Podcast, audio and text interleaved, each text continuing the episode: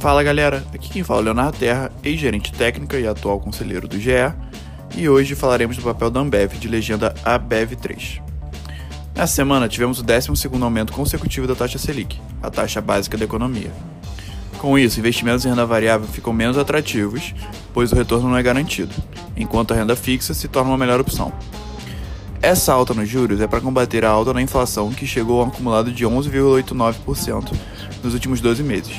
A Ambev sofre com essa alta, pois é do setor de varejos.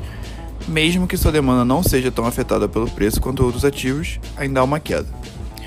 Analisando o gráfico, percebemos que um momento de incerteza no mercado.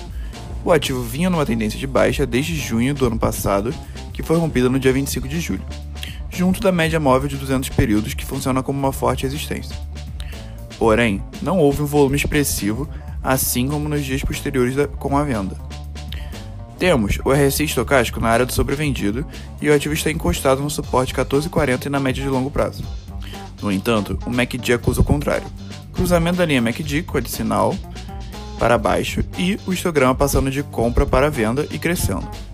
Portanto, além do cenário macro desafiador, temos indicadores divergindo, fazendo com que o recomendado seja não entrar nesse ativo no momento.